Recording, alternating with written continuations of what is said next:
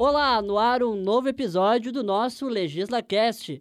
Acesse nossas redes sociais no Facebook, Instagram e Twitter, no arroba Câmara Caxias e leia na íntegra as matérias desta edição. Toda sexta-feira você fica por dentro dos projetos, moções e requerimentos apreciados durante a semana. Mas agora fique com a gente, porque se está no LegislaCast é porque você precisa saber.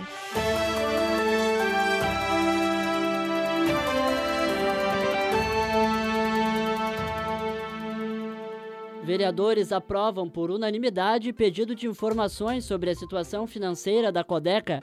A autoria do requerimento é dos vereadores Denise Pessoa e Renato Oliveira. O texto questiona sobre quais processos licitatórios a companhia participou desde o ano passado e qual a situação econômico-financeira da empresa, entre outras informações.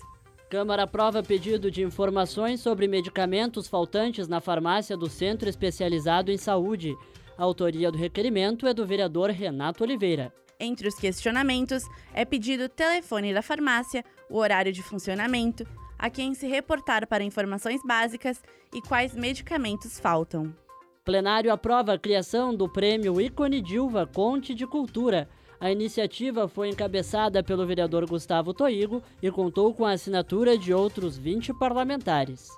O prêmio deve ser entregue a cada dois anos pelo Legislativo Caxiense, em anos pares, a personalidades de caráter físico ou jurídico, como reconhecimento em atividades artísticas e culturais.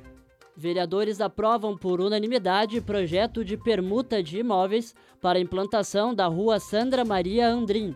A proposta é de autoria do Poder Executivo. O Executivo Municipal pede autorização legislativa a fim de viabilizar permuta de imóveis.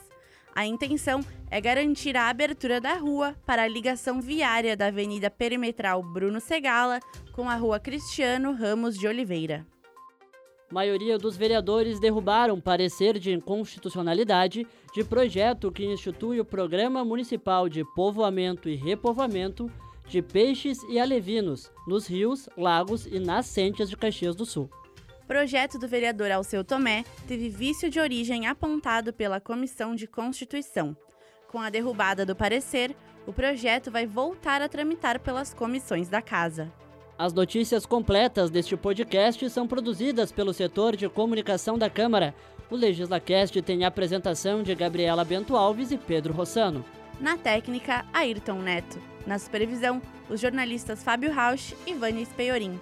Coordenação geral, Denerley Antonioli. Até semana que vem. Tchau!